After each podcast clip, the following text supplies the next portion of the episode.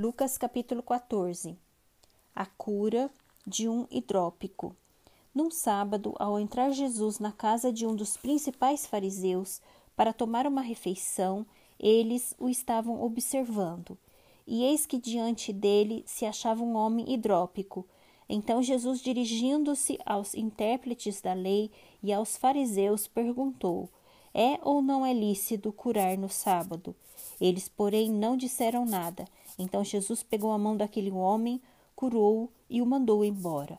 A seguir, Jesus lhes perguntou: Quem de vocês, se o filho ou o boi cair num poço, não irá tirá-lo imediatamente, mesmo em dia de sábado? A isto nada puderam responder. Os primeiros lugares. Reparando como os convidados escolhiam os primeiros lugares, Jesus contou-lhes uma parábola. Quando alguém convidá-lo para um casamento, não sente no lugar de honra, pois pode haver um convidado mais importante do que você. Então aquele que convidou os dois dirá a você: dê o lugar a este aqui. Então você irá envergonhado ocupar o último lugar. Pelo contrário, quando alguém convidá-lo, vá sentar no último lugar para que quando vier aquele que o convidou diga a você: Amigo, venha sentar num lugar melhor. Isso será uma honra para você diante de todos os demais convidados, porque todo o que se exalta será humilhado, e o que se humilha será exaltado.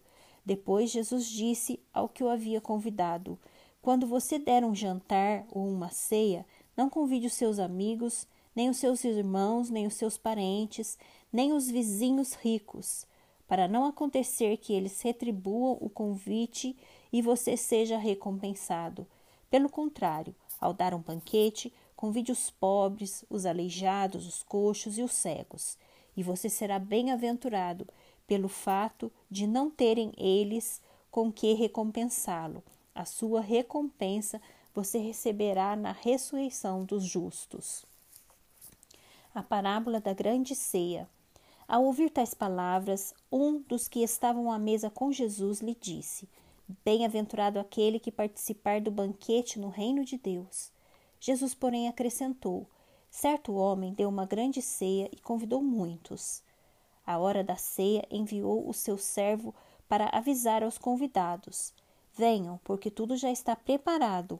Mas todos eles, um por um, começaram a a apresentar desculpas. O primeiro disse: Comprei um campo e preciso ir vê-lo. Peço que me desculpe. Outro disse: Comprei cinco juntas de bois e vou experimentá-los. Peço que me desculpe. E outro disse: Casei-me e por isso não posso ir. O servo voltou e contou tudo ao seu senhor.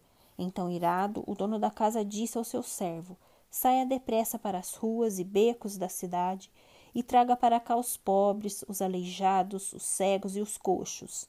Mais tarde, o servo lhe disse: Patrão, já fiz o que o senhor mandou e ainda há lugar.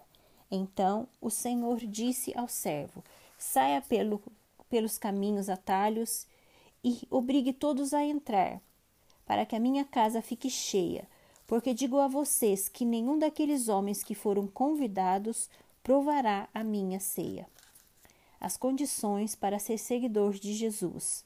Grandes multidões acompanhavam Jesus e ele, voltando-se, lhes disse: Se alguém vem a mim e não me ama mais do que ama o seu pai, a sua mãe, a sua mulher e seus filhos, os seus irmãos, as suas irmãs e até a sua própria vida, não pode ser meu discípulo. E quem não tomar a sua cruz e vier após mim, não pode ser meu discípulo.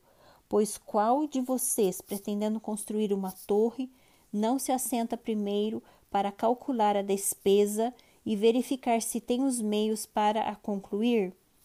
Para não acontecer que, tendo lançado os alicerces e não podendo terminar a construção, todos os que a virem zombem dele, dizendo: Este homem começou a construir e não pôde acabar. Ou qual é o rei que, indo para combater outro rei, não se assenta primeiro para calcular se com dez mil homens poderá enfrentar o que vem contra ele com vinte mil? Caso contrário, estando o outro ainda longe, envia-lhe uma embaixada pedindo condições de paz. Assim, pois, qualquer um de vocês que não renuncia a tudo o que tem, não pode ser meu discípulo. Sal insípido. O sal é certamente bom, mas se o sal se torna tornar insípido, como lhe restaurar o sabor? Não presta mais nem para a terra, nem para o monte de estrume. Lançam-no fora. Quem tem ouvidos para ouvir, ouça.